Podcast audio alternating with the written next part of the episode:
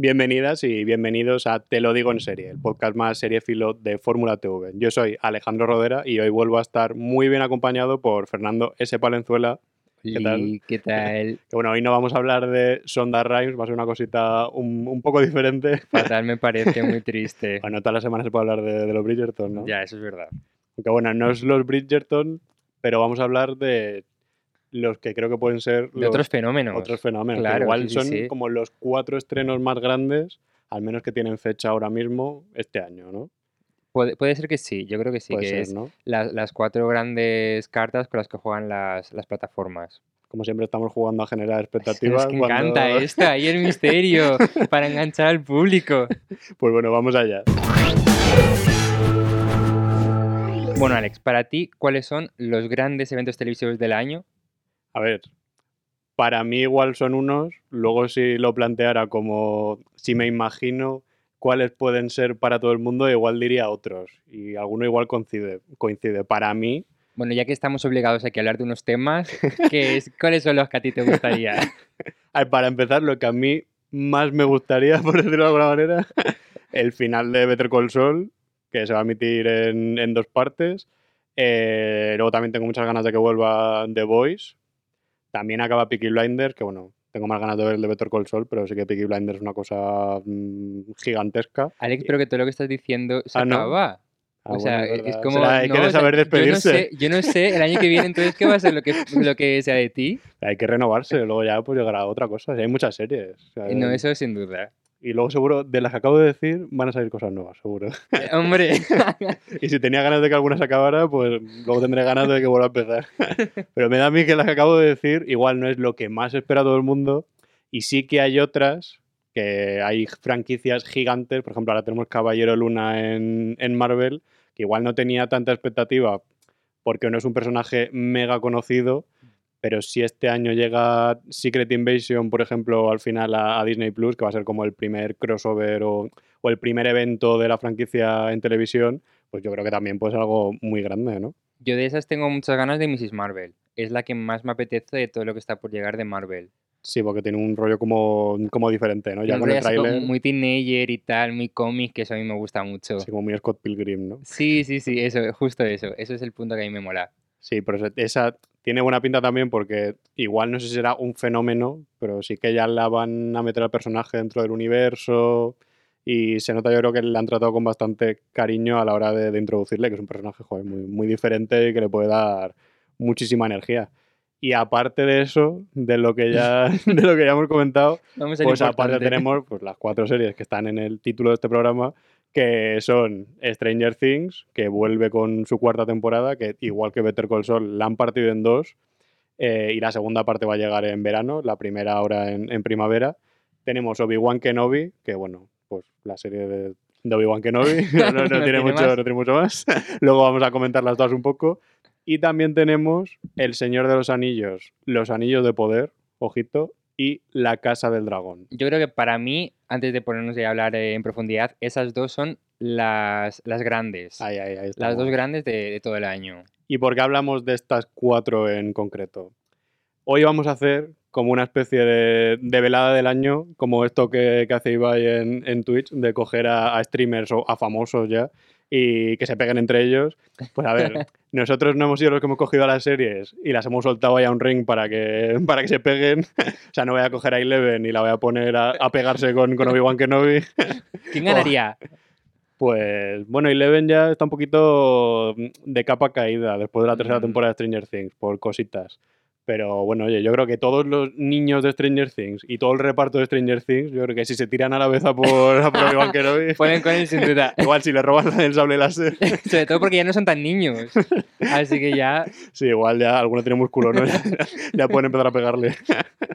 Porque al final están coincidiendo en el tiempo, que por eso nos parece interesante hablar de esto, porque por alguna razón que desconocemos, les ha parecido buena idea a las cadenas y a las plataformas coger sus estrenos más gordos de, todo el año y enfrentarlos entre ellos. Esto empieza porque en la semana del 30 de marzo, tanto HBO como Disney Plus toman una decisión un poco extraña, sobre todo HBO. Empiezo yo con, ellos porque justo ese, el día 30 de marzo, HBO anunciaba que era seguramente la fecha más esperada mm, de la cadena en, en todo el año, que era la fecha de La Casa del Dragón, que es la precuela de Juego de Tronos. Y dijeron que se va a estrenar en un momento súper extraño para una serie de, de este tipo, que es el 21 de agosto, que en verano Está en plena, o sea, Sí, sí, sí, acabando las que, que vacaciones. para todo, eh, para los videojuegos, todo. para el cine, para la televisión en el verano, es siempre un territorio ahí un poco complicado, un poco movedizo, que la gente no suele meterse mucho por ahí. Es verdad que sobre estas fechas el año pasado llegó solo asesinatos en el edificio y funcionó muy bien, bueno, se supone a nivel de, de audiencia, pero bueno, no sé. También que es Juego de Tronos, como si llega el día de Navidad o cuando sea, que la gente va a verla. También es verdad. Pero aquí el tema no es tanto ese día, que bueno, en España va a ser el 22 de agosto a través de HBO Max por la diferencia horaria, no porque vaya a llegar más tarde, porque seguro que ahí está a las 3 de la mañana y la gente va a estar levantándose para verla. y aquí lo interesante es que El Señor de los Anillos, Los Anillos de Poder, la serie de, de Prime Video, se estrena el 2 de septiembre. Que si hacemos cuentas, que tampoco hay que tener un nivel avanzado de matemáticas, van a coincidir. O sea Sí, que sí, van a coincidir, luego lo vamos a hablar un poco más, pero durante la mayor parte de, de sus vidas eh, televisivas. Eso por una parte. Y luego por la otra, Y por otra parte, eh, el estreno de Stranger Things ya estaba fijado desde hacía bastantes semanas al 27 de mayo. Sí. Entonces, en un principio, Obi-Wan Kenobi iba a ir el 25. ¿Qué pasó? Que justo un día después del movimiento de, HBO, Disney decide que Obi-Wan Kenobi se retrasa dos días exactos para estrenarse el 27 de mayo. De este modo, van a coincidir Obi-Wan Kenobi y Stranger Things. Y partiendo de esta base, pues tenemos ya cuatro franquicias enormes que vienen de unos puntos muy diferentes, que no todas se encuentran en- con la misma salud, por decirlo de, de alguna manera. Dos son universos que son originales, dos son adaptaciones de obras muy conocidas y proceden de seguramente las cuatro compañías más importantes que hay ahora mismo en el mundo del streaming o de la televisión, porque al final HBO está un poco ahí con HBO Max, pero sigue siendo un original de HBO, no de HBO Max, que eso siempre hay que recordarlo. Y esta idea de contraprogramarse, que aquí en España estamos muy acostumbrados a eso, pero igual con, con otro tipo de productos, no con series que te cuestan cientos de millones de dólares. Por eso que es, es bastante insólito en, en este tipo de, de series y sobre todo que lo hagan de una manera tan directa y eso sí, sin, sin ningún tipo de pudor. Así que vamos a analizar cada una de las propuestas, cada uno de los choques y vamos a resolver luego eh, si realmente hay perdedores en estos enfrentamientos o si hay público para todo. ¿Conoces a Will? ¿Sabes dónde está? Esconde. ¿De quién? Vamos a ir por orden cronológico y como hemos dicho, pues un poco de, de menos a más, aunque todas sean muy grandes. Pero a ver, este primer enfrentamiento, el de Stranger Things con, con Obi-Wan Kenobi el 27 de mayo, no es tan, tan, tan sonoro yo creo como puede ser el siguiente. Pero a ti así de primeras, si te digo estos dos títulos, como ¿cuál piensas que, puede prevalecer o cuál puede tener más impacto? Pues es que analizándolo, yo creo que Obi-Wan Kenobi. A, a un nivel más de. mm, Claro, al final es más la conversación que voy a generar. Es que al final es el problema de siempre, que Netflix, como lo saca todo de golpe, Sí. pues se pierde toda la conversación. A la semana eso ya está caducadísimo. Sí que al final Obi-Wan sí que se estrenan dos capítulos ese día, el 27, Claro. y luego ya irá llegando semanalmente, que son seis capítulos esta temporada, y Stranger Things, al partirlo en dos, que son nueve la, la cuarta temporada, llegarán cuatro o cinco, pero un fin de semana. Claro, pero es que 4 o 5 al final en un fin de semana tampoco te lleva alargar mucho en el tiempo eh, eh, lo de que lo ves. O sea, al Una final- tarde, sí. Claro, es que eso, te pones una tarde. El fin, ese fin de semana ya te lo has visto.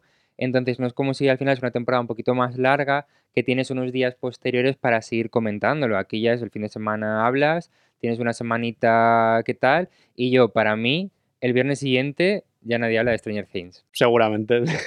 O sea, es que sin duda. También porque en lo que están haciendo en Star Wars, sobre todo con The Mandalorian, yo creo que el- está muy bien pensado siempre para que cada semana haya algo que comentar y haya como un evento en el que se genere una conversación, Claro. te interese meterte a leer quién es este, quién es el otro y a partir de ahí como que sí que puedes estar un mes enganchado a, a Obi-Wan. que luego a ver cómo hacen la serie, que es lo que vamos a analizar ahora dentro de nada. Pero sí que es verdad que Stranger Things, en teoría estos capítulos van a ser más largos de lo normal. Que en vez de una tarde, pues igual te parte la, la tarde y tienes que cenar antes, pero, Sí, bueno, pero ya está, vaya. pero tampoco hay mucho más. Te, ¿no? vas a, do- te vas a dormir ahí no te he visto ya Sí. la primera parte de la temporada.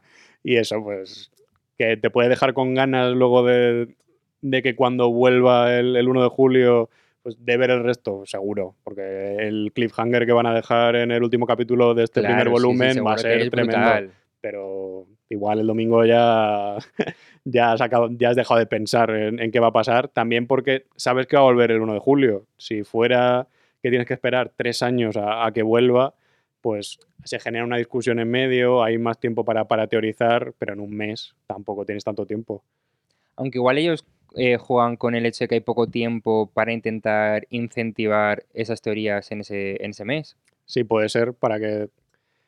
Sí, pues como tampoco es muy habitual que Netflix haga esto, ¿no? Que sí que lo ha hecho con Ozark ahora hace poco y que es una forma de que vuelva antes, después de haber estado esperando tanto, y sí que puede provocar que se concentre ahí la, la discusión en, en ese mes, sí, es posible. Aquí yo creo que la pregunta es más, ¿qué ves primero? O sea, si tú tienes Disney y tienes Netflix, ¿qué verías primero? ¿Obi-Wan o Stranger Things? O sea, ¿qué es lo que necesitas, tienes esa urgencia de, de coger y meterte en la aplicación y, y meterte a verlo?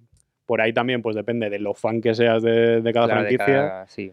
Eh, también es cierto que las dos comparten que no creo que ninguna sea una puerta de entrada a ninguna de las franquicias, porque Obi-Wan Kenobi, pues si no te gusta Star Wars, te va a dar absolutamente igual, Sí. porque no es como de Mandalorian que igual intenta cosas nuevas, eh, intenta renovar el universo, no, al final te están cogiendo al Obi-Wan de Iwan McGregor y te lo están presentando un poquito más de tiempo después y hay algún personaje nuevo, pero también vas a tener un montón de guiños a lo que era la trilogía de las, precuel- de las precuelas.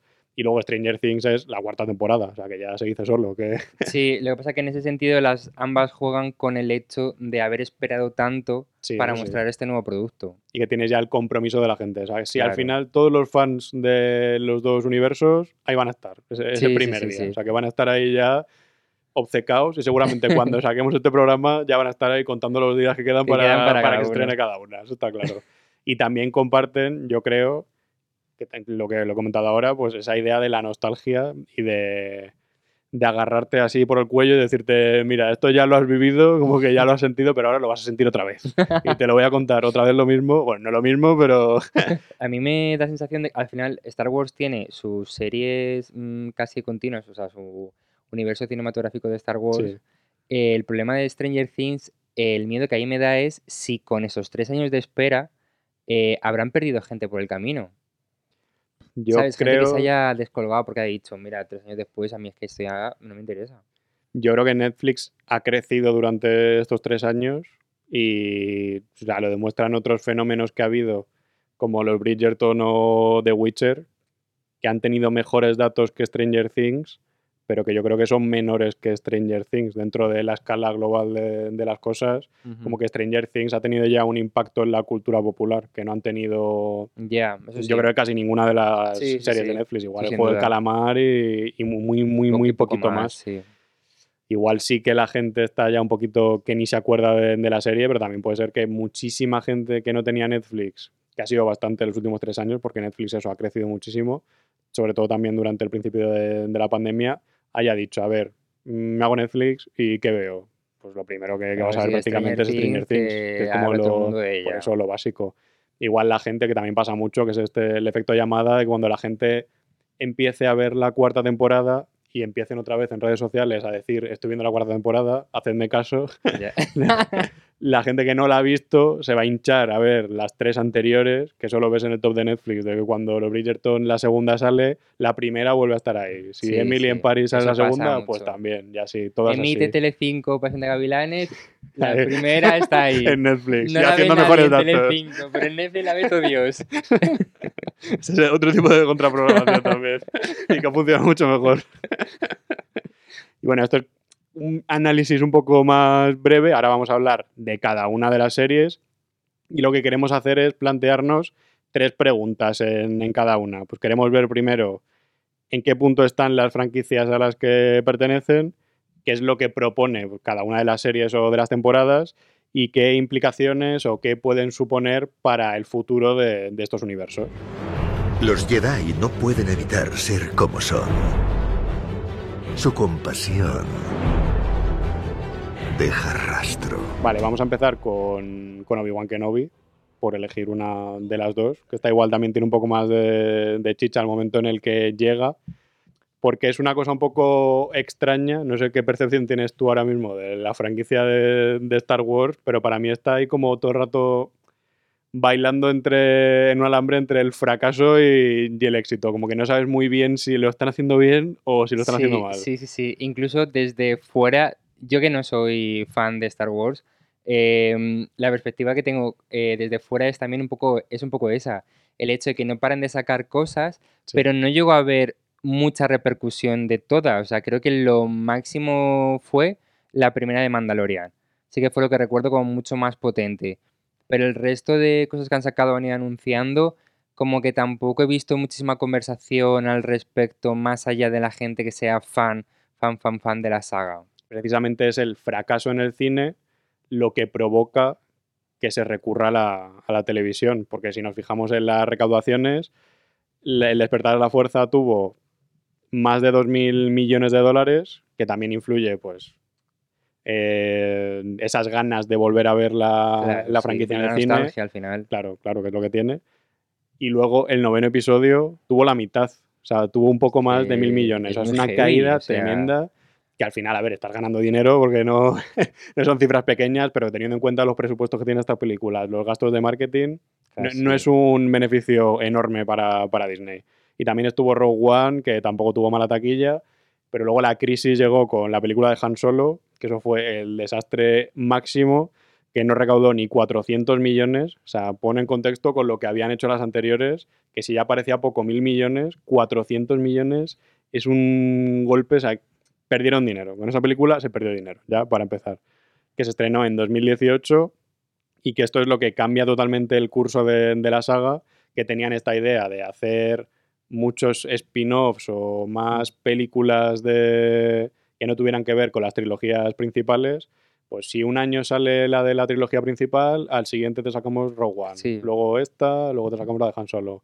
Tenían, o se comentaba, tenían la de película de Boba Fett y también tenían, o estaban preparando una película de Obi-Wan Kenobi, que es lo que se ha acabado convirtiendo en la serie. En aquel momento, eh, que fue en 2017, se adelantaba, se empezaba a salir, empezaba a salir información de que se estaba preparando una película de Obi-Wan que tendría a Iwan McGregor como protagonista y que igual la dirigía Stephen Daldry. Que eso importante, ¿eh? O sea, tener al director de Billy Elliot dirigiendo una película de Star Wars, o sea, sería como un salto a las franquicias de este tipo. Muy y grande. significaría como que al personaje se le da como una dimensión como más profunda, Sí. viniendo también de un director de teatro, como otro, otro rollo, que no iba a ser como la de Han Solo, que era payun payun, disparar de aquí para allá, cogemos la nave y nos vamos de un lado para otro, o sea, que sería otra cosa.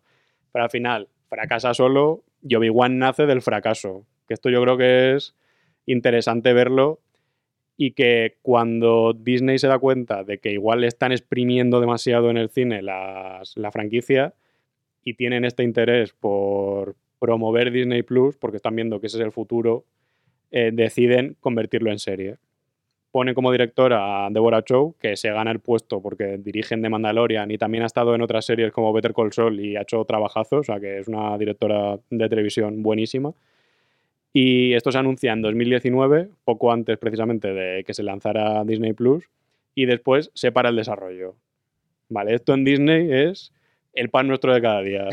Que se pare un desarrollo, coger a un guionista y decirle, ¿sabes dónde está la puerta? Pues ciérrala por fuera. Este tipo de cosas a Disney se le da como a nadie, pues claro, tienen toda la pasta del mundo. Sí. Me acuerdo cuando vino Oscar Isaac a Madrid a, a presentar Caballero de Luna, nos comentaba que le daba miedo y no lo dijo como con mucho temor, pero yo le veía que por dentro él, él lo había sufrido, que le daba miedo como tener ideas para la serie, como para el personaje, aplicarlas y que luego le llamaran y le dijeran, Oscar, tienes libre del 1 al 15 de abril, vale, pues guárdatelo que vamos a volver a grabarlo todo. y dijo que a él no le habían traicionado, a saber, pero que muchas veces están los reshoots estos, se vuelven a grabar escenas, cosas que no funcionan. No siempre es algo necesariamente malo, porque Si tienes la oportunidad de ver algo que has hecho y cuando lo estás editando te das cuenta de que algo no funciona y vuelves a grabarlo, Claro, maravilloso. sí, sí, puede ser bueno. Está el caso de Cuatro Fantásticos, que no fue tan maravilloso. Había pelucas por ahí. Estaba la Liga de la Justicia, que había bigotes que, que no encajaban. o sea que hay cosas muy rocambolescas. Y en el caso de Lucasfilm, precisamente, hay un historial ya mm, larguito de, de directores que han ido desfilando, porque la presidenta de Lucasfilm, que es Kathleen Kennedy, pues se la conoce bastante por tener una mano de hierro, que yo también entiendo que si tienes una franquicia que es seguramente de las propiedades intelectuales más mm, conocidas del mundo, pues es como si tienes un hijo y eres muy sobreprotectora porque no quieres que le pase nada, pero al final también tienes que dejarle un poco Sí, que, que se libere, ¿no? y en este caso, pues en los últimos años, o ya desde hace un lustro más o menos, cuando se anunció esta nueva alineación de, proyectos, se ha echado a Josh Trank, que es precisamente el director de Cuatro Fantásticos, Colin Trevorrow, el de Jurassic World, y Phil Lord y Chris Miller, que iban a dirigir la película de Han Solo, que de hecho ya creo que ya habían empezado a grabarla y les echaron cuando ya la estaban grabando, y que son los directores de Infiltrados en clase de la Lego película. O sea, que gente que, que no, eran, que no eran ni sus, que, que No, eran no, conocidos. vamos. de Phil Lord y Chris Miller sí que fue un auténtico. Sí, eso sí que fue sí, un bombazo sí. importante. Y a mí me quitó, vamos, me, me dolió como si hubieran echado a mi padre al trabajo. O sea, me molestó muchísimo. Igual se nota un poco el resentimiento que tengo, pero bueno, se va pasando. Pero a ver, que eso, como que a ella no le convencía el rumbo de los guiones. Bueno, pues a ver, la empresa es la lleva ella, pues adelante, ¿no te, no te parece bien? Estás haciendo una serie para Disney y le parecía que, que había un planteamiento demasiado oscuro y la quería hacer con una serie un poco más optimista. Ahí es que Disney, como siempre, con. El buenismo. Sí, el buenismo. Es que, vamos, me, me repatea, de verdad. Ostras, haz cosas un poco más oscuras y tal. Es que luego lo que funciona realmente es eso, cuando te metes Sí, ahí en barro. sí, claro. arriesgarte un poco. Y eso es lo que le pasa a la franquicia, como que está un poco maniatada Sí. y no tiene ese margen de maniobra de ver si realmente se atreve a hacer algo un poquito más, no sé si oscuro, o no hace falta que mates a alguien para sentirte No, más claro. realizado, pero que el octavo episodio hacía ese tipo de cosas y también tenía mucho carisma y te metía algún personaje nuevo y desarrollaba los personajes que ya estaban. Lo que no puedes hacer es estar reciclando lo que ya sabes que te ha funcionado Claro. constantemente. Al final es darle profundidad y avanzar. y estar es. un poco al, al tiempo. Y eso al final también te da recorrido. O sea, es que Claro. si reciclas lo mismo dos veces, pues igual la gente te lo sigue comprando. Cuando Sí, llegue la décima, pues ya Claro, la igual. gente se cansa. Claro, claro. Es así. Dicho todo esto, parece que odio la serie, que, que odio a Kathleen Kennedy, que odio la franquicia, pero Bueno, a Kathleen Kennedy un poco la odias. Kennedy sí. Si la veo, igual no la saludo. no que no me salude ella a mí, ¿eh? yo la saludo a ella. y lo que queda aquí es una serie de seis episodios que está ambientada 10 años después de La venganza de los Sith. Aquí entra en juego que tampoco sabemos cómo era la serie que se estaba haciendo antes. Tampoco vamos a poder compararlo. Es un poco estúpido como decir que lo que iba a ver antes iba a ser mejor. Lo que queda es esto. 10 años después de que se activara la Orden 66, que es cuando empieza la purga de, los Jedi, se empieza a matar a los Jedi, básicamente, que era el final de la trilogía de las precuelas. Para la gente que no lo tenga muy, muy fresco, que no lo haya visto, pues Obi-Wan, que era el maestro de, de Anakin, se enfrentaba con él, porque Anakin ya se le había hecho, se le había cambiado el chip y ya se había puesto de- del lado oscuro. Se enfrentaban ahí a muerte en, en Mustafar, que era este planeta volcánico, se enfrentaban ahí en la lava, en la escena esta súper épica, que es de las más recordadas de, de la saga, y Obi-Wan dejaba a Anakin ahí pues para que se muriera, porque ya como por la traición que había cometido contra, contra los Jedi, pues le dejaba allí. Y a Anakin le recuperaban, llegaba Palpatine, le cogía como bajo, del, bajo el brazo y le recuperaba para su causa. Y aquí lo que nos muestra la serie es una década después de que pasara todo eso, cuando el imperio ya se está extendiendo por, por toda la galaxia, que es cuando conocimos Star Wars por primera vez, bueno, nosotros igual no, que todo fue hace un poquito de tiempo, en la primera película, que era cuando estaba Luke, ya era mayor, estaba Leia, el imperio era como la fuerza dominante, pues aquí estamos entre medias, entre la trilogía de las precuelas y la trilogía original, que es ese momento en el que Obi-Wan está escondido porque se está persiguiendo a los Jedi por, por toda la galaxia y está protegiendo a Luke en, en Tatooine. O sea, esta es la sinopsis un poco que, que se ha ido formando desde que se anunció la serie, se han visto trailers, porque la sinopsis de Disney es en- vemos a Obi-Wan después de 10 años, ya está, no han dicho nada más. Como siempre tienen tanto Sí, sí, sí. secretismo. Y me gusta muchísimo esta época, por, aparte de por la idea de perseguir a los Jedi, como que Obi-Wan sea un fugitivo, que el usar la fuerza para el bien esté visto como algo malo. Me gusta ese, ese punto de partida. Y aparte, los personajes que van a introducir, porque aparte de recuperar a Darth Vader, que a mí ya me, me aburre el personaje, pero bueno. o sea, porque Darth Vader ya cuando lo vi en Rogue One, cuando lo vi en. Cuando veía en el videojuego ya que lo empezaba a intuir, el de Electronic Arts, el de Star Wars Jedi Fallen Order, ya igual, como que sí, que es Darth Vader. Me pones la música, me emociona un poco y ya está, pero bueno, que es que ya lo he visto. Si me lo introduces de una forma un poquito más original, que yo creo que esta serie sí que puede hacerlo, porque te van a poner al Darth Vader de, de Hayden Christensen, que era el que interpretaba a Anakin en, Mm. en la trilogía de las precuelas, y que es un actor que le consumió la vida el haber estado aquí, y me parece una historia bastante bonita, que ahora se vayan a reencontrar casi 20 años después con, con Iwan McGregor, y aparte de recoger pues todo esto que ya conocemos, se van a meter personajes que se han conocido sobre todo por series de animación como, como Rebels y también con los cómics de Star Wars que, ha publicado Marvel, como es el Gran Inquisidor, que es básicamente el que lleva a la Orden de los Inquisidores, que no es algo de la media de, de España, no, no siguen a la gente que un hereje. Mira, Bueno, más o menos sí. Este Star Wars para Sí, principiantes. sí, la verdad que sí. Tengo que publicar un libro. lo que hacen es perseguir a los Jedi, básicamente, lo que estaba contando antes, como para terminar la purga. Tampoco voy a dar yo aquí mucho la turra con, con todo el contexto, pero bueno, es eso. Como que la serie va de ese momento. Y el Gran Inquisidor es un personaje muy guay. Tiene un sable láser que mola bastante. Ah, mira. un análisis muy profundo, esto muy, muy filosófico y que va a dar mucho juego cuando salga en, en la serie. Y los inquisidores como que están bajo el mando de, de Darth Vader, como a quien responden al final en, última instancia. Y se va a crear a personajes nuevos también, no todo va a ser coger lo que ya se ha utilizado. Y uno de ellos es Reba, que es una de las inquisidoras y que por lo que han ido diciendo, por lo que han contado desde Lucasfilm, puede estar bastante bien, como está presentada ella como, como villana. Y esto es, así en resumidas cuentas, Obi-Wan Kenobi. Tampoco es que sepamos mucho más. O sea, he contado yo creo que hasta más de... muchísimo más de lo que han contado ellos. y luego, bueno, ya veremos si cumple con las expectativas o no. Eh, lo que sí que podemos analizar ahora es qué puede suponer que Obi-Wan fracase o que triunfe.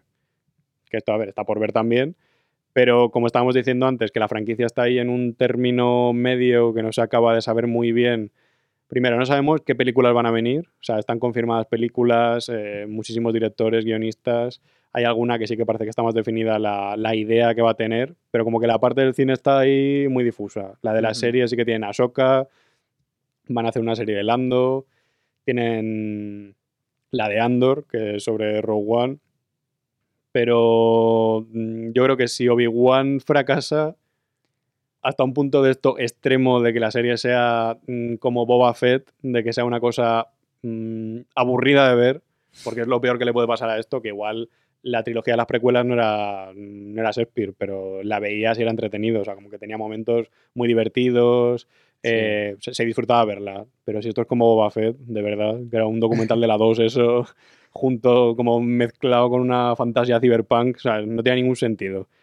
Si es más de Mandalorian, en el sentido de que sabe jugar bien la carta de la nostalgia al mismo tiempo que te expande la franquicia, yo creo que sí que le va a dar alas a esta idea de, de conducir la franquicia hacia Disney. No sé cómo lo ves tú. Es que es verdad que si fracasa Obi-Wan, los titulares serían terribles, porque sería la serie descartada del cine fracasa en televisión también. Claro, y al revés, pues si conseguimos, yo me lo pongo como, como mi causa, ya que hablamos de televisión, si se consigue que lo que iba a ser una película, un mega evento, imagínate en el cine eh, la película de Obi-Wan que mm, vuelve Darth Vader y vas al cine a ver como la nueva pelea entre ellos. Sería, vamos, iría mm, todo Dios a verla. Bueno, la de Han Solo no fue mucha gente, pero bueno. A esta yo creo que sí que habría ido bastante gente y sí que podría haber sido haber estado más a la altura del despertar de la fuerza que de los siguientes episodios. Pero si coges esa idea de película, la llevas a la televisión y en televisión supera tus expectativas, lo que puede poner en peligro es la vertiente La cinematográfica y que todo derive hacia la Claro. televisión. Y más viendo cómo está Disney últimamente de que pasa mucho de las salas de cine. Sí, sí, sí. sí. Entonces no me extrañaría nada que, que si esto triunfa dijeran, bueno, vamos a hacer otros cambios y ahora ya las películas del cine ya sí que van a ir en muy contadas ocasiones. Y aparte, si funciona bien, en un reportaje que sacaron en Entertainment Weekly, que hablaban, que hablaban con el equipo y tal, se comentaba que no se cierra la puerta a que haya más temporadas. Esto es una miniserie, en teoría, que lo de la miniserie es un poco... son los padres, pero que puede haber nuevas temporadas. Lo dejaron ahí caer. No creo que sea lo más probable, pero es una posibilidad. Estamos en Hawkins. ¿Quieres saber qué es lo peor que ha pasado en los cuatro años que hace que trabajo aquí? Diferente a Obi-Wan tenemos Stranger Things, como habíamos dicho antes, que bueno, esta llega casi tres años después de que viésemos la tercera temporada de, de la serie. O sea, es el mayor parón que ha, que ha vivido. Los niños ya están casi a punto de casarse, más o menos. Y los espectadores también. Los espectadores también, sí, sí. Poco queda eso. Pero bueno, luego vamos a hablar de esto un poco más adelante porque hay un punto muy guay en cuanto a referencias y todo Sí. con este sentido. Pero bueno, el problema que ha tenido Stranger Things ha sido el que han tenido muchas series que al final la pandemia eh, les ha obligado a parar. Ellos justo empezaron cuando se decretó la pandemia, el coronavirus. Entonces, pues bueno, pues ya han ido ahí un poco, ¿no? Ranqueando. Sí, han tenido que esperar a que les dejaran grabar. También esta temporada se ha grabado en un montón de sitios. Claro. Cambiaban, creo, las localizaciones principales. Así que, aparte de ya toda la movida logística que tenían antes para organizarse sin pandemia, pues ya con pandemia. ya con eso, sí, sí.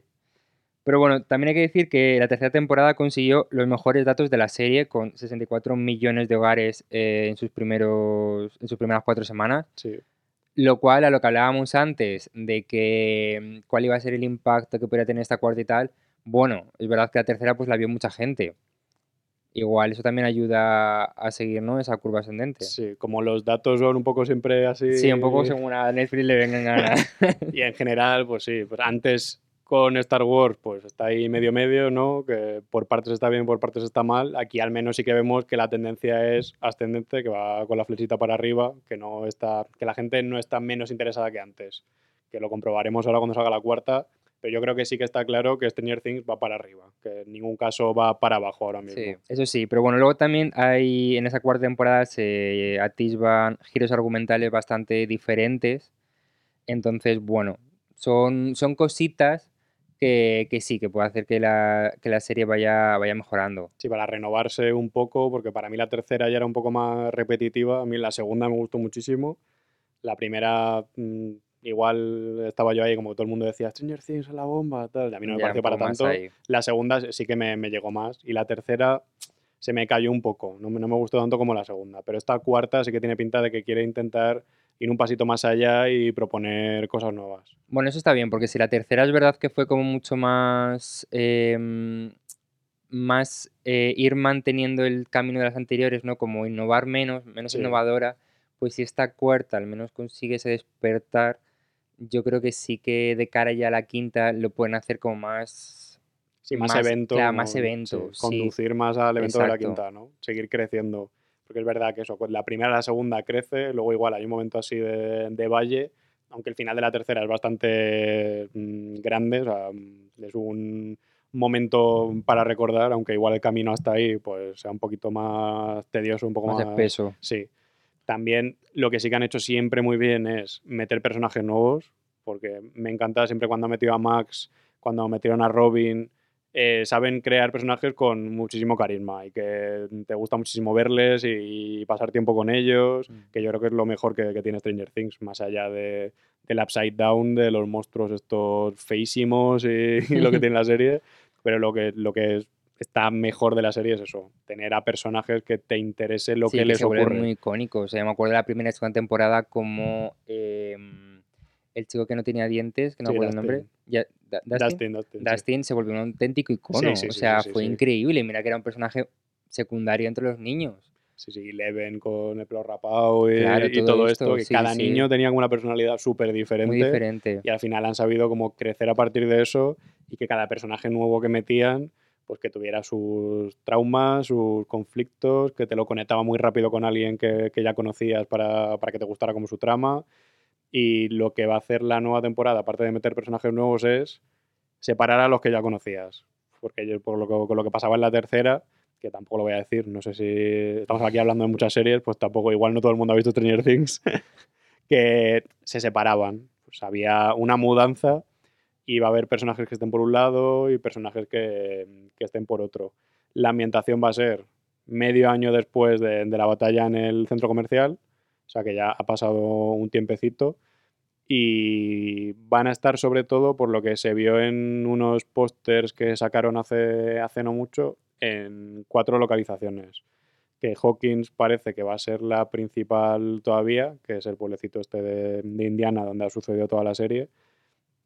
Pero dentro de Hawkins vamos a ver sitios nuevos como la Mansión Krill, que es una especie de casa encantada que la van a presentar como con flashbacks y momentos del presente cuando vayan a investigarla lo- los niños, bueno, los, los adolescentes, ya niños, niños no, y que igual tiene, bueno, igual no, se, creo que está confirmado que guarda relación con el fichaje de, de Robert Englund, que es el protagonista de Pesadilla en el Street. También va a haber un hospital psiquiátrico que con estas dos cositas ya se va viendo que el tono de la serie va a ir Ya, cambiando, oscuro, que lo vamos sí. a comentar ahora también. Y aparte está Rusia, que es donde va a aparecer Hopper, seguramente, y California, que es donde se han mudado Sí, como- como Eleven has y, y los. Byers.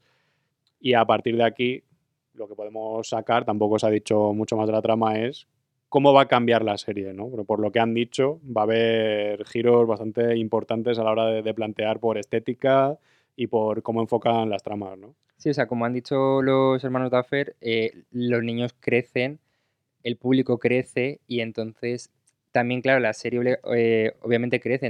Tú no puedes mantener cuatro temporadas con los mismos referentes, no puedes eso seguir haciendo los Goonies como ellos han Sí. dicho, sino que tienes que buscar pues otros iconos de los 80 para mantener a la gente atrapada. Entonces, bueno, pues con todo esto que comentabas de la mansión Krill y, y el hospital psiquiátrico que denota ese toque más oscurito, pues esta temporada sí que han mencionado que va a ir más rollo Halloween, Pesadilla en Elm Street, ¿no? Un poco más... Sí, de, Claro, más de terror al de, final. de ET a Halloween hay, hay, hay un... Sí, hay un sí. caminito, sí. Obviamente, no sé, lo siguiente igual es Sid, Sí, bueno, que siempre se ha... espero que no. Pero bueno, no te extraigo a la quinta, Ya, pues sí, es como ir, yo dejo de verla, ¿eh? ¿no? A mí eso me da mucho miedo. Pero bueno, que esto en verdad, en verdad es. eh, juega mucho a, su- a su favor. O sea, de, de ser así, realmente es un crecimiento a nivel de Sí, serie. evolucionar, sí. Claro, es una evolución muy grande y, y que al final, pues, ayuda a mantener al espectador agarrado. Sí, y esa evolución está por ver si culmina o si se nota de verdad aquí o si esta cuarta temporada va a ser un poco así de bisagra o de transición para cuando llegue la quinta, que va a ser la última, que ya lo han dicho, o si realmente esa temporada va a tener entidad propia, como que te va a contar algo y va a tener un peso que como que va a dejar un pozo en la mente de la gente. O si te van a dejar ahí con ese momentito del final de la temporada que te diga, "Mm, Stranger Things va a volver el año que viene. Y hay un año, esperas, y hasta que no veas lo que pasa en la quinta y cómo se cierra, no te deja ese- esa satisfacción de haber visto algo nuevo de, de Stranger Things. No sé cómo, cómo lo van a hacer. Pues es que si- sin haber visto obviamente la, la cuarta ni saber por dónde van a ir los tiros, pero sí que me... Algo también me dice que igual la tercera es más la de bisagra, fíjate. Sí, la que es más entre una etapa y otra de, de Stranger Things, más que esta cuarta. Sí, es probable porque también han dicho eso, como que esta va a ser la más grande, que los capítulos van a ser más largos que nunca. Como que yo creo que sí que han crecido en ambición. Que en Mm. la tercera temporada, para hacer la tercera temporada ya tenían la atención de la gente, pero igual no se esmeraron tanto Eso en, es, sí. en atraer a nuevos espectadores y en hacer algo diferente. Así que yo sí que tengo ganas de, de ver lo que van a proponer, si luego esto se traduce en, en cosas de, de verdad, si las promesas se cumplen. Y me gusta esta idea, así un poco a los Juegos de Tronos, de tener muchas tramas por ahí sueltas que luego coincidan y que te mantenga interesado como en, en cada trama de cada, un- de cada personaje para ver luego cómo, cómo culmina. Eso también es un esfuerzo añadido porque al final tener diferentes localizaciones y tenerlos separados implica un mayor desarrollo de los personajes, de las tramas, una atracción por ellas, por Sí. no darle al botón de pasar cuando sea una trama que no te interesa. Total, total. Claro, entonces, oye, eso también es para valorar si sale bien. Dragon's dead. Si antes igual está un poquito en el aire si realmente hay un enfrentamiento entre Stranger Things y Obi-Wan, aquí yo creo que es mm, súper evidente. El día que se anunció que la Casa del Dragón iba dos semanas antes que los Anillos de Poder, lo primero que le venía a todo el mundo a la cabeza es, joder, pues cuidado. Se, viene, se viene. ¿Dónde te has metido? no porque no tenga el nivel suficiente eh, la Casa de Dragón, sino es que tienes tiempo de sobra para poner tu serie. Yo me la imaginaba, por ejemplo, más tirando hacia finales de año, para Sí, noviembre, para las diciembre, Navidades. cuando ya la gente empezará a olvidarse un poquito del Señor de los Anillos, que ponerla antes. Que yo, que tenga HBO esa moral de decir que se- esto se estrena el 2 de septiembre, pues yo llego dos semanas antes y te la planto aquí y a ver quién gana. Me parece que es... Oye, ole. O sea, el atrevimiento yo lo aplaudo. Porque luego yo voy a ver las dos, me va a dar igual si, Exacto. si una es eh, una décima mejor que la otra, me parece que la gente va a poder disfrutar de, de las dos, pero que aquí, como ya he dejado un poco ver antes, va a haber un debate un poquito diferente, sobre todo en redes sociales, de que en el momento en el que salga El Señor de los Anillos, como comentamos al principio, eh, El Señor de los Anillos tiene ocho episodios. La Casa de Dragón, del Dragón, tiene 10. O sea que todo el tiempo que El Señor de los Anillos esté en emisión va a coincidir con sí, sí. La Casa del Dragón. O sea que no es una coincidencia mínima de una semana de No. decir, ay, no sé qué voy a ver antes. No, no, es que es todo. O sea que ese fin de semana que te sale primero El Señor de los Anillos y luego el lunes vas a poder ver Juego de Tronos, para la gente que tenga una mentalidad un poquito más sana, pues va a ser una bendición porque vas a tener dos series colosales con un presupuesto tremendo que seguramente mm, tengan una factura muy buena, pero para la gente que igual tiene un poquito menos de... o que es más partidaria de una cosa que de la otra, o le gusta defender una cosa por encima de la otra, yo creo que sí que va a generar esta comparación constante de, ah, pues el primer episodio de esta fue mejor que el de la otra, pues ya es mejor una que la otra, esta serie es una mierda porque la Sí, otra es sí, mejor, sí, ese es tipo de cosas. Sin duda va a ser así, porque es lo que dices, al final es, se vuelve todo muy tóxico con esto. Y, y mira que tienes la oportunidad de decir, jo, tengo en emisión, eh, tengo cada semana puedo ver dos capítulos de dos seriazas, con una producción increíble. Y en vez de eso, realmente lo que se va a convertir es en una batalla campal. También hay que decir que esto ya, a ver, viene motivado por, por lo de arriba. Sí, sí, a ver, Claro, que, o sea, que no es casual que que, están buscando una cosa esta batalla otra, claro, campal. claro. Porque es, Eso es, ya sí. directamente de arriba no hay un respeto entre ellos. Pero, pero sí que es una pena caer al final en este debate. que bueno, y al final igual se benefician entre ellas por el hecho de, de convivir. O sea, yo no sé, yo creo que esto luego mejor después de hablar de las dos series, pero tampoco sé hasta qué punto es un error o un acierto, que es como yo creo la- el resumen de lo que vamos a hablar en, en todo el podcast, hacerlas coincidir sobre todo estas dos. Pero primero quiero hablar un poco de las similitudes que hay entre las dos series, porque aparte de ser las dos fantasías épicas eso, un género mm, idéntico, o sea, que, que ni MDB seguramente los tres géneros van a ser los mismos, eh, que directamente George R.R. Martin, que es el autor de Canción de, de Hielo y Fuego, ya ha reconocido mm, miles de veces que una de sus principales inspiraciones ha sido Tolkien, eh, a la hora de crear sus mundos, de no utilizar la magia como de una forma eh, demasiado evidente, sino crear mundos que sean más, más físicos, pero con ese toque mágico, Sí. que al final es lo que tenía también Juego de Tronos, que por mucho que tuvieras dragones, eh, tuvieras no muertos y todo este tipo de cosas, lo importante era el personaje Y conjuros por ahí danzando. y el Señor de los Anillos también, que Gandalf eh, te puede lanzar un hechizo y te puede cortar el pecho con la espada. O sea, que no hay que sabe meterse en, en los dos mundos. Por eso es que ya la conexión es directa entre las dos series, porque sus dos universos están conectados de nacimiento por esa influencia que ha tenido Tolkien en, en Martin. Y aparte, me parece interesante también que las dos series no son secuelas o no cogen directamente lo que ya ha funcionado. No es decir, eh, ¿qué ha pasado con, Da- con Daenerys al final de Juego de Tronos? Pues venga, para adelante. ¿O qué pasó con Jon? ¿O qué pasó con Tyrion? No, no vas a ver a ninguno de los personajes que ya conoces de antes. En El Señor de los Anillos sí, pero no es recuperar a todos los que tenías antes. Y la Casa del Dragón, por una parte, viaja como unos cientos de años antes, unos siglos antes, y Los Anillos de, de Poder viaja milenios antes. O sea que tienes la oportunidad de enseñarle a la gente esos mundos que ya conoce, la Tierra Media y Poniente, que ya son reconocibles para ellos en un momento diferente. Claro. Y ya esa premisa a mí me gusta. Y además, la Casa del Dragón está basada en fuego y sangre. Y los Anillos de Poder, pues va a tomar muchas cosas del Silmarillion, que al final las dos tienen esta idea de que son como más. Tienen un tono más enciclopédico, que no es tanto como Juego de Tronos o La Comunidad del Anillo, que no es no son narraciones más formadas desde puntos de vista de, de personajes con unos desarrollos más, más profundos, sino que es un libro de historia. O sea, que es exponerte, eh, la Tierra Media se formó así, eh, luego la primera edad, la segunda edad, y lo que hacían Fuego y Sangre Martin era pues enseñarte el linaje de la casa Targaryen. Muy, muy detallado todo, o sea que tienen los dos bastante material para, para tirar de ahí, yo creo que más en, en la Casa del Dragón, pero como que las dos tienen ese punto de partida de coger no novelas, sino otro tipo de, de libro y construir su, su propio, su propia historia a partir de esos eventos históricos que, que ya te dan. Así que eso me parece muy prometedor, la verdad.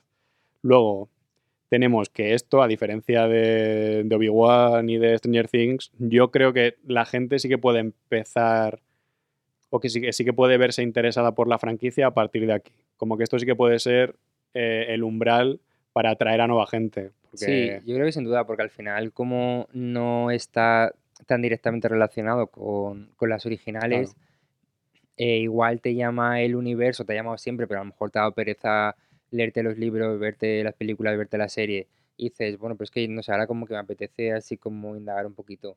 Entonces, como al final te presenta otras cosas que obviamente... Luego en este tipo de series, aunque obviamente esté relacionado y tengan su, su nexo, pero si hay algo que está ligado, te lo acaban explicando de un modo u Claro. otro. Si no recurres a Twitter, en Twitter te lo explican. Entonces, claro, que tampoco es como tan complicado seguir la pista. Entonces, sí que es eso. Estas sí que pueden ser puertas de entrada perfectamente para, para el público nuevo. Sí, aparte habrá guiños seguro a, Claro. a la trilogía de Pues los Anillos. y los tal, guiños, claro, pero bueno, pero la serie te vas a enterar perfectamente. Claro, y si a partir de aquí te gustan los universos, pues es que vas a ver esta y luego vas a ver Juego de Tronos. Y luego igual vuelves a, a ver la, la nueva y encuentras esos guiños. Exacto. O sea que tampoco no lo veo como algo malo. Estas, por eso me parecen tan interesantes estas dos y el enfrentamiento entre ellas, porque es que tien- tienen muchísimas cosas en, común. Y aparte, la, la última que en la que había pensado también era en que se cambia de creadores y de, de creativos, que yo creo que les hacía falta a las dos. Primero, Juego de Tronos, porque ya lo hemos comentado muchas veces, que David Benioff y Dan Weiss hicieron un trabajo maravilloso, o sea, hicieron una serie buenísima, hasta el final no, pero casi durante toda la serie. Eh, luego ya cuando perdieron la referencia de los libros, pues fueron descarrilando un poco, pero el final pues les hizo bastante mella y yo creo que tampoco ni ellos iban a querer seguir en la franquicia, Sí. ni HBO les iba a necesitar mucho más, la verdad. Y lo que han hecho ha sido tirar de, de Martin directamente para que co-creara la serie y al menos pues tienes ese toque de algo algo viejo como las bodas, ¿no? y aparte tienes a alguien porque trae una mirada un poco más, más refrescante.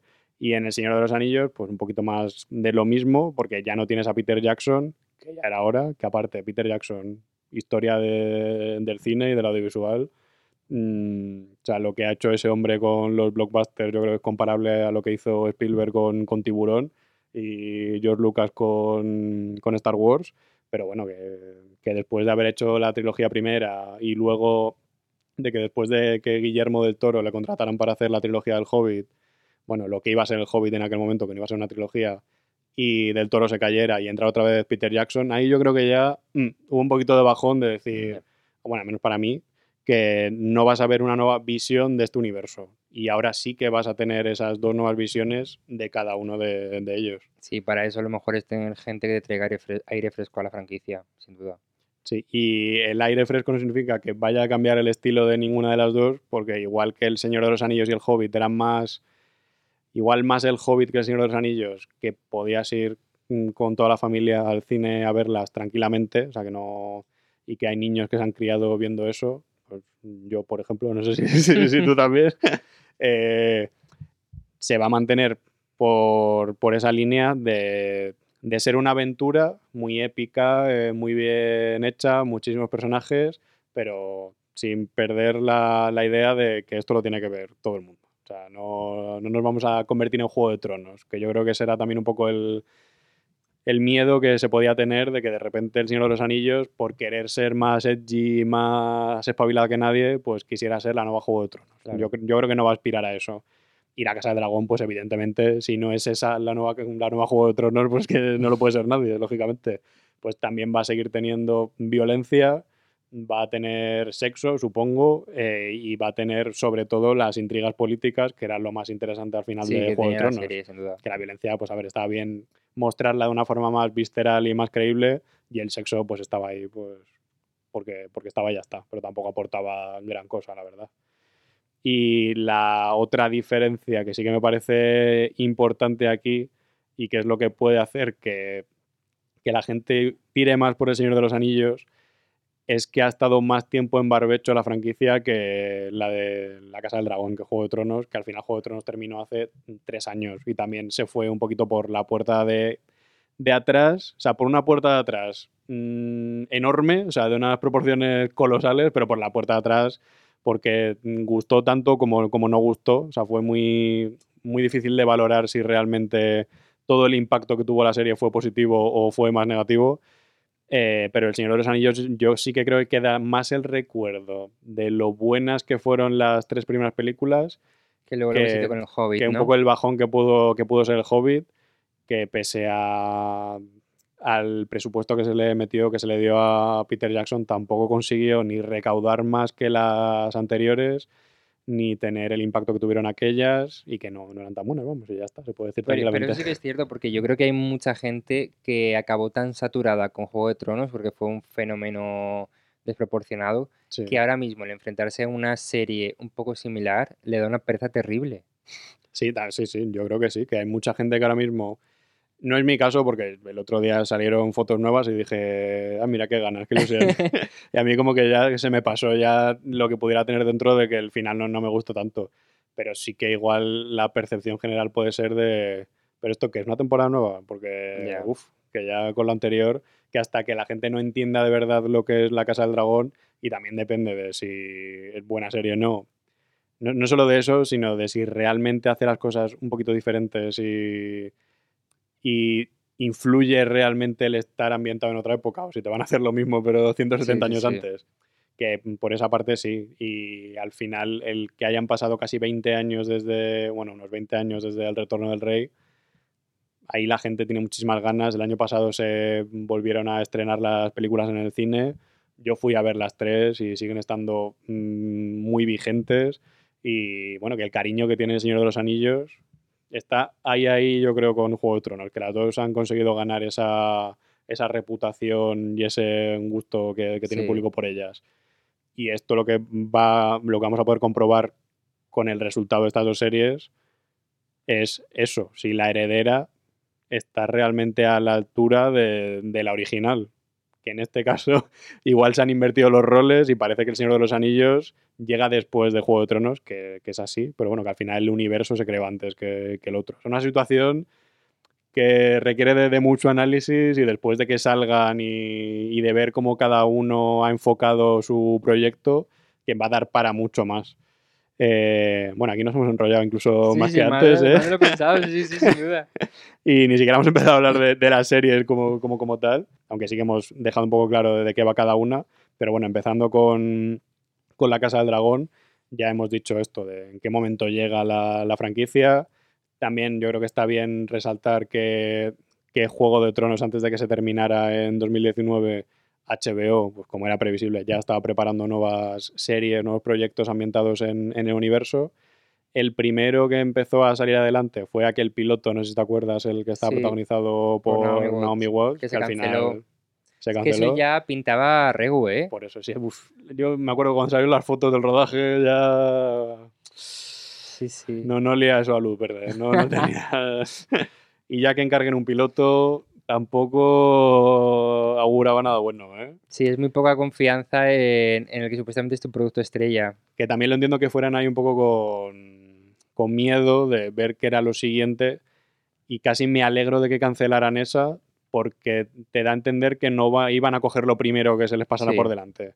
Y se llegó a decir que había costado 30 millones ese piloto, o sea que no era baratito, y aún así lo tiraron a la basura y dijeron que pase el siguiente. Bueno, y lo curioso de esto es que justo el 29 de octubre de 2019, que es el día que se anuncia La Casa del Dragón, es el día que se anuncia que se ha cancelado esa serie de, que está protagonizada por Naomi Watts. O sea, que era como ese relevo de... Esta era muy mala, pero la siguiente que vamos La a enseñar... va a ser mejor. Esta ya va a ser buena ya. Porque La Casa del Dragón sí que encargaron una temporada, que eso ya te da confianza, no, no como lo otro. Y aquí ya te anunciaron que los co-creadores eran, co- como, he dicho antes, George R. R. Martin con Ryan Condal, que estuvo implicado en, en Colony. O sea, que no, es, no tiene un bagaje súper súper amplio, pero bueno, que está bastante metido en el género. Y Condal es el showrunner con Miguel Sapochnik, que aquí eh, está esa mezcla de lo nuevo y lo que quien ya conoce la franquicia, porque Sapochnik es uno de los directores de Juego de Tronos más importantes, que tenía un estilo muy reconocible dentro de la serie, que dirigió La Batalla de los Bastardos, Vientos de Invierno, y luego también estuvo metido en la última temporada y dirigió la Batalla de Invernalia y también la de Desembarco del Rey. Que bueno, o sea, estuvo en lo bueno y en lo malo. O sea, que es alguien implicado y comprometido con la franquicia. O sea, que eso se valora también. Bueno, a este hombre se hizo eh, un nombre con, con Juego de Tronos, hay que Sí, decirlo. sí, o sí, sea, sí, sí. Su trabajo fue muy bueno. Yo me alegro mucho de que esté metido en, en la Casa del Dragón. También yo creo que es el nombre que más me alegré de que estuviera ahí, hasta con la espinita clavada de la última temporada y que lo hubiera, estado- hubiera estado metido en ella. Si hubiera que coger a alguien de la serie original, a cualquiera me, habría, me lo habría Sin llevado duda. él. O Sí, sea, sí, sí. Me alegro muchísimo de, de que esté él metido. Y a ver, aquí entramos en un territorio ya de, de conocer más la franquicia. Que yo, a ver, me he leído parte de los libros, no soy un mega especialista, me encanta Juego de Tronos, pero no, no me he leído todo, toda la saga. Me he leído parte de, de Fuego y, y Sangre. Y, a ver, puedo contar que, que La Casa del Dragón está centrada en un momento exacto de, de Fuego y Sangre, que es cuando gobierna Viserys, Viserys primero, que es más o menos como 170 años antes de lo que sucede en Juego de Tronos, o sea, bastante tiempo antes, y está como en medio de la dinastía Targaryen. No sé si era cuatro reyes después de Aegon I, esto ya a la gente le tiene que interesar mucho, ¿eh? ¿Qué que haces un Os croquis? tiene que gustar mucho Juego de Tronos. Pero como Aegon I es el primer rey Targaryen que gobernó en los siete reinos de Poniente, que creo que es el que forjó el. para quien se forjó el trono de hierro. Y en la cronología de Juego de Tronos, como que todo se. igual que en el mundo real, en el mundo occidental, se rige desde Jesucristo, pues antes, después de Cristo. Ahí era como antes y después de la conquista, que es cuando Aegon I pues, conquista los siete reinos. Y esto es pues unos 120, 130 años después de aquel momento. O sea, que han pasado ya unos cuatro reyes, los Targaryen están muy asentados, están en su etapa más prolífica, cuando la familia ha crecido más. También como se liaban entre ellos, pues era más fácil que crecieran más. Claro, eso, porque, eso es cierto. bueno, ese es más fácil o más difícil, porque si te lías con otra gente también amplías un poco el abanico. No puede tener hijos el hijo y la hija, con más gente, no, no solo entre ellos. Pero bueno, al final lo importante era que había nietos y había de todo. No, no vamos a juzgar la- las tradiciones de, de los Targaryen. Y cuando gobernaba Viserys, pues era un rey que, que valoraba muchísimo la paz, que no se metía en cualquier guerra porque sí. No era como su hermano Daemon, que, que sí que era más impulsivo y se metía en cualquier lío. Eh, Viserys sí que era más calmado, eh, era más como, como su abuelo, que fue el anterior, el anterior rey, y por eso también la gente le quería mucho. Pero lo malo es que cuando tienes esta sensación de paz, es cuando normalmente que creo que es como lo pone en el libro, se va sembrando como las semillas de la guerra. Y esas semillas de la guerra de los Targaryen, que la guerra de los Targaryen es la danza de los dragones, que ya se ha hablado un poco de ella en el Juego de Tronos, que fue la guerra civil entre, entre la casa de, los Targaryen, cuando muere Viserys, que yo creo que va a ser un poco el eje central de la Casa del Dragón, que empieza con Viserys vivo. O sea, no sé en qué punto llegará esta danza de los dragones, que tampoco voy a contar mucho de ella para quien no haya leído Fuego y Sangre y no se quiera spoilear la, la serie. Eh, o sea, no sé en qué momento va a llegar la danza de los dragones, pero va a llegar dentro de, de la serie. Y ahí hay muchísimos aspirantes al trono. O sea, está la hija de, Viserys, que es Rhaenyra, que en el libro sí que te la planteaban como la heredera legítima, pero que el hecho de ser mujer era una losa que había sectores que no lo querían aceptar. Eh, Daemon, que como ya he comentado antes, que era el hermano, luego estaba hijos aparte que tenía Viserys, pero con otra esposa y que se quería promover que fueran ellos, luego había rencillas previas de que gobernaba Viserys, o sea, una movida. O sea, Sí, o sea, Juego de Tronos, sí, sí, básicamente. eso es. Que Que se hay aquí una telenovela grande. Sí, sí, eso, eso, eso es. El melodrama. Ahí está.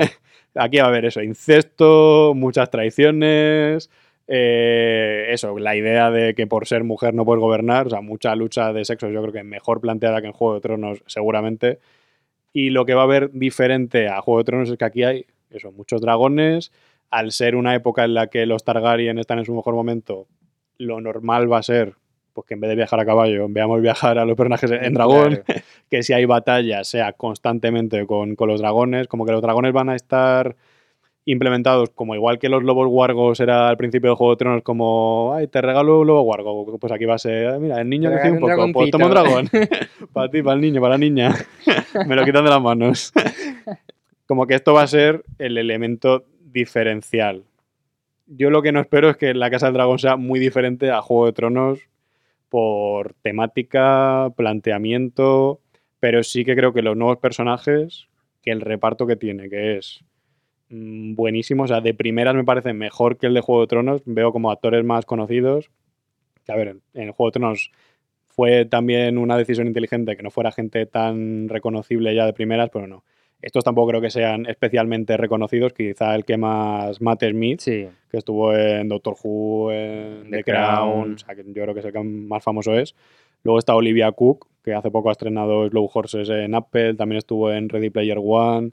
Está Paddy Considine, está Rhys Ifans, Emma Darcy, o sea que hay un equilibrio entre gente conocida y, y gente que no tanto, pero sobre todo actores con muchísimo talento que si se alinea esto de que los actores les den unos personajes medianamente interesantes, que el estilo visual que cree Sapochnik sea tan bueno como fue el que hizo en, en Juego de Tronos y lo importante aquí, si la trama engancha tanto como la otra y es igual de madura y de, de compleja y te presenta a Poniente así desde otra perspectiva pero, pero igual de potente, yo creo que sí que va a funcionar y muy bien. Pero también puede ser esto un descalabre que, que hayan encargado la serie porque saben que les va a funcionar Y, luego se lleve. claro. que igual que Juego de Tronos cuando grabaron el piloto era un desastre y luego estrenaron la serie y funcionó muy bien porque supieron replantearla a tiempo.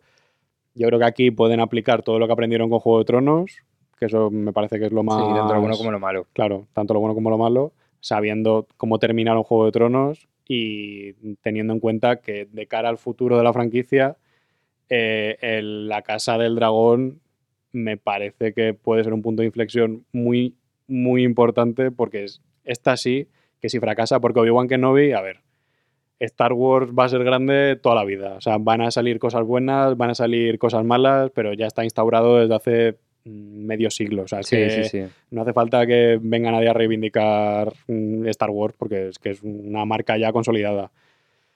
Juego de Tronos, pues Juego de Tronos fue un fenómeno televisivo histórico. Yo creo que no ha habido nunca nada como Juego de Tronos, al menos en la historia reciente, y es la última serie de su tipo. Si la Casa del Dragón es capaz de hacer algo parecido, con el simple hecho de que esté medianamente a la altura de lo que hizo Juego de Tronos, que no se quede muy atrás, yo creo que ya va a ser el empujón que necesita HBO para encargar todo lo que tiene ahí esperando, como los virus estos del señor Barnes ahí en, en la puerta, todos los espinos, todas las precuelas que están ahí. Si la Casa del Dragón funciona, van, vamos, van a entrar ahí a, a cholón todo lo que pueda y van a empezar a sacarlo, que no sé si es algo bueno o es algo malo, yo creo que al final puede dar más desgaste, pero como la Casa del Dragón la han preparado con tranquilamente, parece que nos han metido mucha prisa, yo tengo muchas ganas de verla.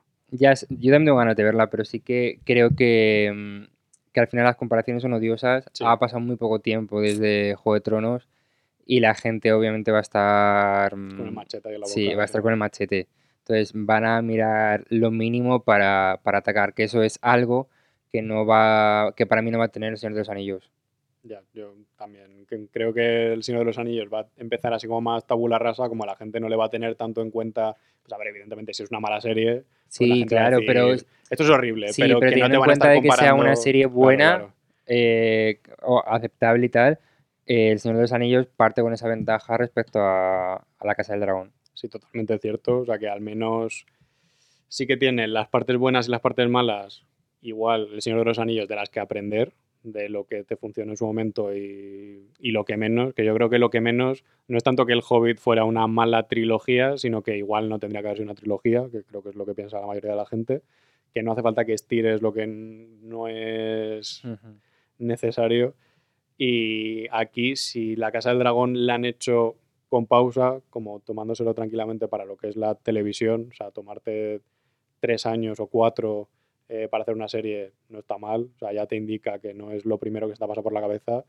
Eh, el la serie del Señor de los Anillos, eso sí que se lo han tomado, pero con unos cuantos cafecitos en la mano y bien a gusto que también las reuniones en Amazon tenían que ser, tenía que estar ahí hasta el apuntador, tenía que haber una gente ahí metida para probar cada cosa que se hacía en la serie, porque esto empezó en 2017, hace cinco años, o sea, hace ya un lustro que se anuncia esto, Madre mía. cuando Amazon compró los derechos para hacer contenido televisivo de la franquicia por 250 millones de dólares, que una cifra bastante pequeñita comparado con lo que han invertido en la serie, que, bueno, la serie del Señor de los Anillos tiene la etiqueta de que es la más cara de, de toda la historia, que le da como un reclamo de, pues me apetece verla, ¿no? Y aunque sea solo por curiosidad de en qué se han gastado ese dinero, aunque solo sea como ir a un museo a, a ver un cuadro, a ver lo bonito que ha quedado.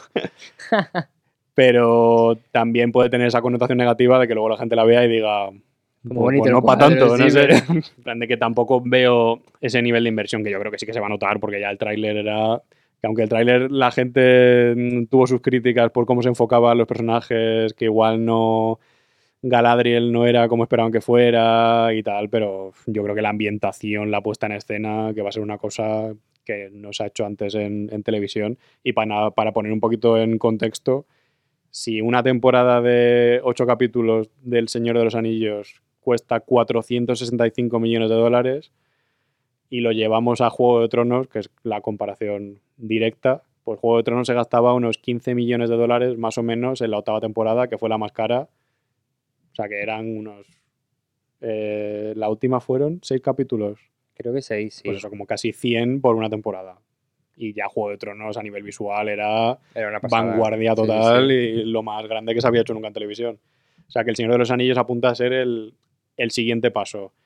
Y esa forma de confeccionarlo así a fuego lento, pues la han llevado eh, J.D. Payne y Patrick McKay, que igual que Benioff y Weiss habían hecho cosas antes, pero lo más gordo que habían hecho, han hecho hasta el momento ha sido Juego de Tronos, ellos dos tenían incluso menos experiencia cuando les contrataron en 2018 de, de Amazon para que fueran los showrunners, porque creo que en ese momento lo más importante que habían hecho, y no sé si lo único, era que habían estado colaborando con JJ Abrams para la nueva película de, de Star Trek. Y cuando Amazon estuvo por ahí preguntando quién podía ser el showrunner, también es que meterte aquí te va a consumir la vida, porque vas a estar metido durante años y años de... Porque esto ya se planteó desde el principio como que podía tener spin-offs, muchas temporadas, o sea que tienes que coger a gente joven, que tenga energía Exacto, sí, y que solo quiera hacer eso, básicamente. y JJ Abrams les recomendó a ellos. Eh, desde entonces han estado trabajando en ella, luego se confirmó que Bayona iba a dirigir los dos primeros episodios, que me parece también muy guay tener Sí, a Bayona como poniendo las bases estéticas de, de la serie y perm- permaneciendo ahí como productor ejecutivo. Y se ha grabado durante del 2020-2021 también se vio afectada con la pandemia y como tiene una postproducción tan tan larga, creo que va a ser un año de postproducción de, de la primera temporada, pues eso, va a llegar el... pasada. que es una locura, sí. Va a llegar el 2 de septiembre. ¿Nunca te has preguntado qué más hay ahí fuera? En este mundo hay maravillas, más allá de nuestro entorno. Y la Casa del Dragón se va 170 años antes.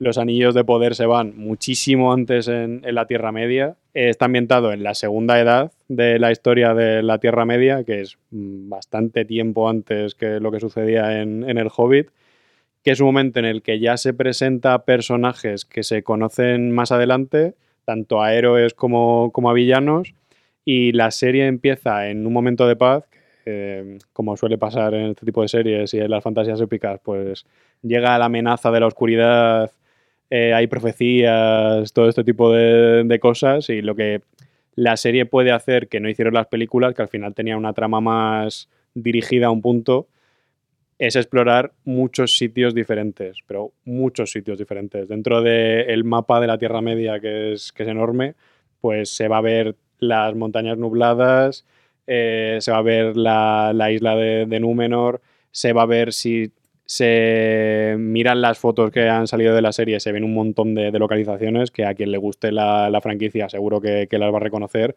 Hay un montón de especies que, que van a aparecer también en, en la serie, seguro que se habla más del origen que lo que se hablaba en, en las películas. Y la idea al final es eso, explorar lo que ya conocemos y otros confines del mapa a los que antes no, no se había llegado.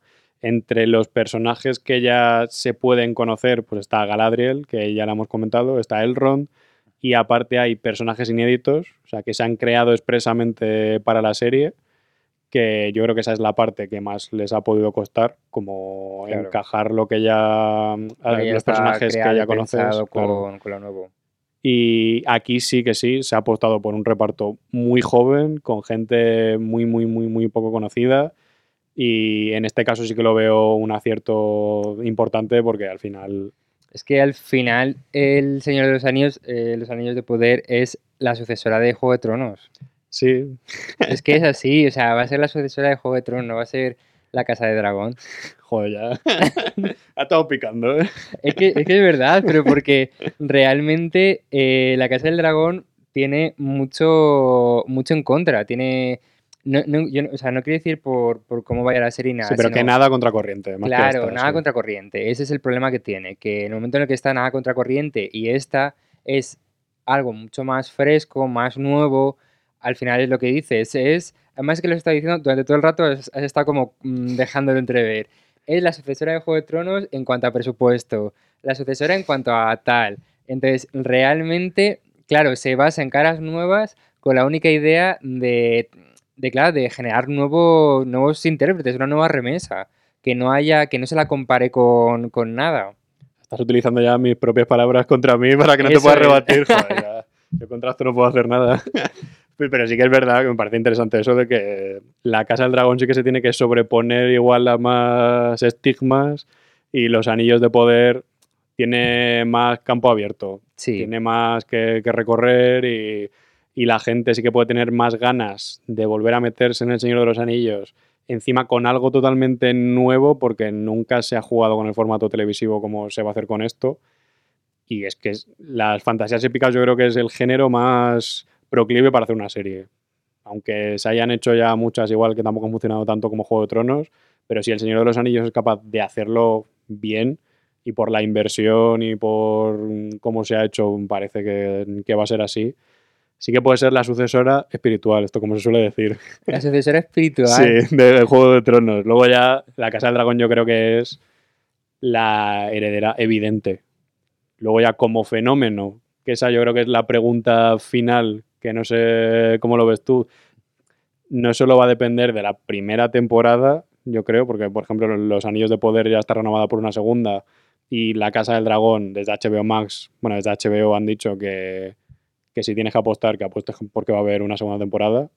Eh, va a depender eso, de a largo plazo, esto tiene recorrido de verdad o solo va a ser un piloto súper bonito, súper espectacular, que te enganche de nuevo y luego se va a ir diluyendo. Porque igual que hay series que, eso, que son miniseries y te pueden enganchar, como puede ser Obi-Wan Kenobi, que tiene el reto de entretenerte en seis episodios, estas dos tienen el desafío de entretenerte igual durante 10 años. Que es que es algo. Hostia, 10 años es mucho tiempo, me estoy Sí, agobiando. sí, pero es que eh, con series de 465 millones no te van a sacar una temporada cada año. no, no, o sea, claro, no renta. Aquí igual va, va para muy, muy, muy, muy largo.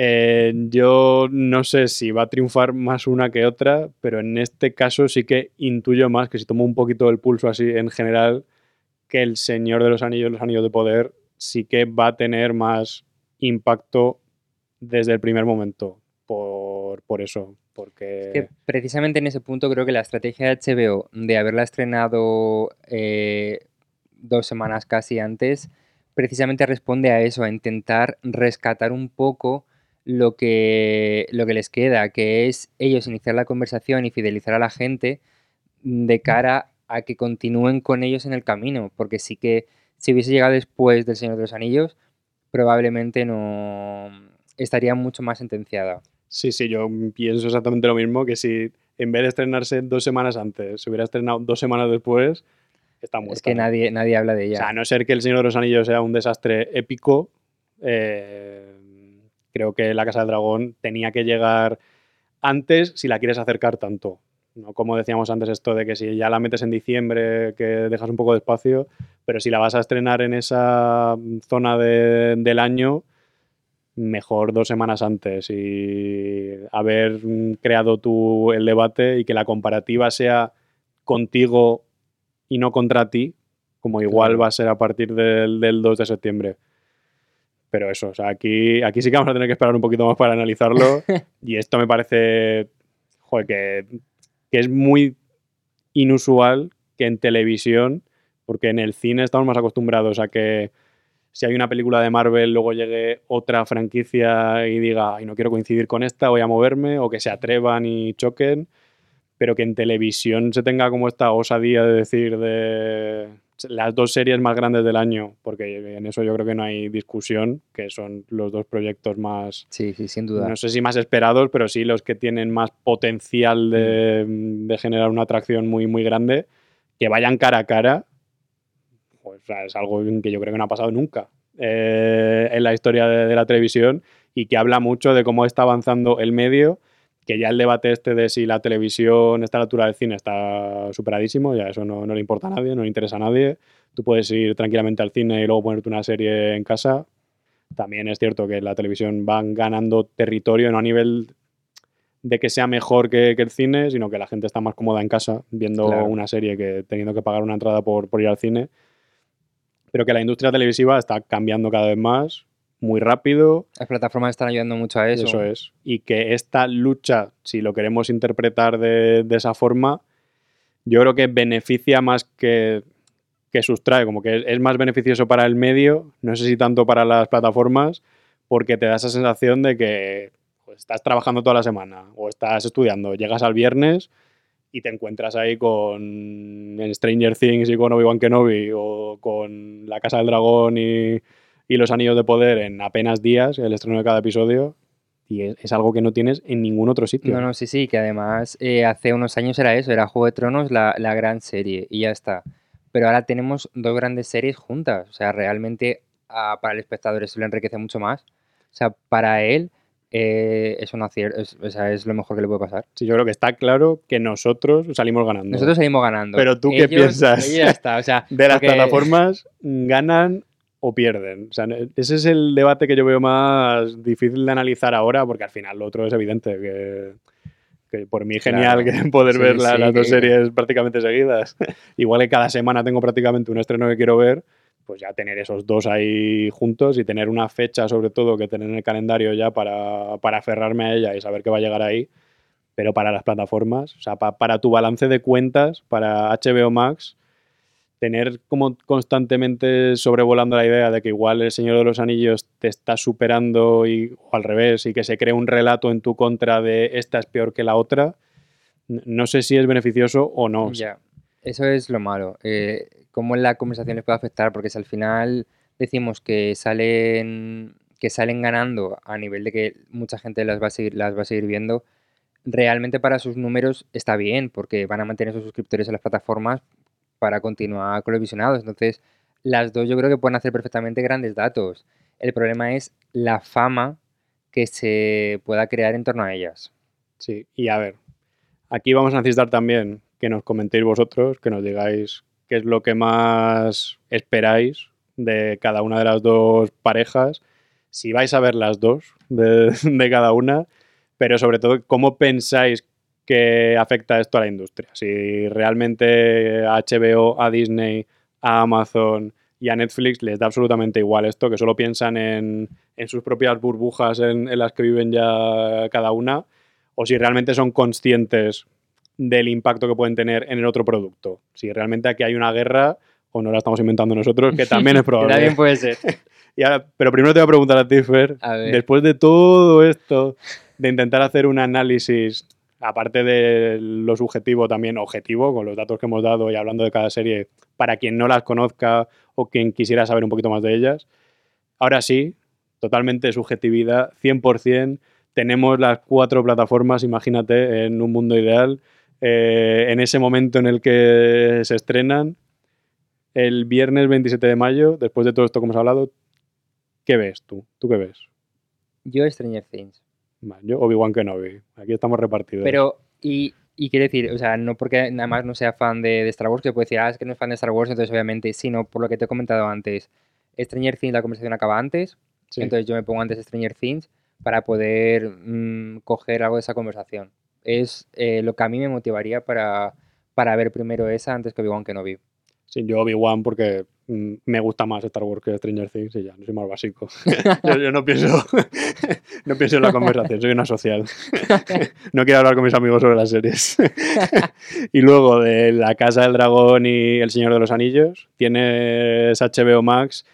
Eh, igual ya te has visto hasta los dos primeros episodios de La Casa del Dragón, estás ahí a tope con, con la serie y de repente llega Amazon y te estrena El Señor de los Anillos, pero ese fin de semana, me estoy montando aquí sí, toda sí, la película, mía, ¿eh? mejor que la serie de roleplay. ese fin de semana has quedado, no pasas por casa, no puedes ver ninguna serie y llegas el lunes y tienes que elegir qué ves primero, Los Anillos de Poder o La Casa del Dragón. Pues igual hasta me contradigo con la opinión de antes, pero vería antes eh, Los Anillos de Poder. Yo La Casa del Dragón. me encanta. bueno, igual el primer lunes sí- Claro, sí que vería Los Anillos de Poder. El primer sí, lunes, sí. claro, porque, Porque, hay que meterse... Claro, y porque es la, la gran novedad. O sea, tú ya has visto los capítulos de, mm, de la Casa Dra- del Dragón y dices, bueno, pues ya lo sé, me espero al martes a ver la Casa del Dragón, no pasa nada. Pero quiero ver en plan qué, qué han hecho aquí nuevo. Y luego ya ahí, pues ya decides y dices, pues cuál te interesa más. Y al final le das prioridad a la que te gusta un poquito más de las dos. Vale, aquí me he equivocado con la pregunta, yo creo. En vez de preguntar por el primer fin de semana de los Anillos de Poder, tenía que haber preguntado por el último. Cuando llegue final el ves último, antes? que van a coincidir los finales, ¿qué final ves antes? Uf, Con toda la película esta de- del fin de semana fuera. el lunes mía, madre mía, llega, qué ¿qué final ves antes? Qué difícil, pues... Y las dos son tus series favoritas porque estamos partiendo de la base de que ahora mismo somos muy optimistas y pensamos que las dos van a Van funcionar. a ser, vamos, la, la leche. Eh, pues quizá la Casa del Dragón. Sí, quizás sí. Me vería esa. Yo también, aquí no vamos a... Sí, sí, sí. Pero estaría, Pero estaría complicado, Muy complicado. Y también, a ver, esto es una hipótesis muy, muy, muy complicada porque al Sí. principio es fácil porque sabes la predisposición que tienes tú a ver algo sin haberlo visto. En plan, como la- Eso es. el hype que puedes tener por algo. Luego ya, pues el hype Una que tendremos visto, pues ya, ah, claro. después de nueve o siete episodios de una o de la otra, ¿vale?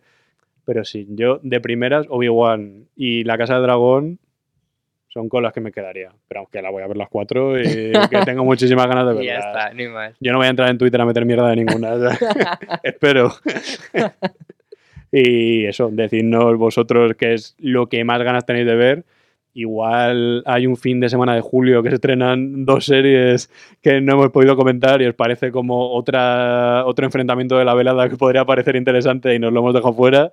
Pero bueno, que me parece que estos dos choques son, son muy interesantes que nos pueden explicar mucho de cómo está la televisión hoy en día y lo que ha crecido, pues no sé, desde que se estrenó Juego de Tronos, por ejemplo. Y el camino que está recorriendo. Eso es. Y a dónde puede llegar, porque si el Señor de los Anillos triunfa, que vayan preparando la chequera a todas las plataformas para ir subiendo los presupuestos. Exacto.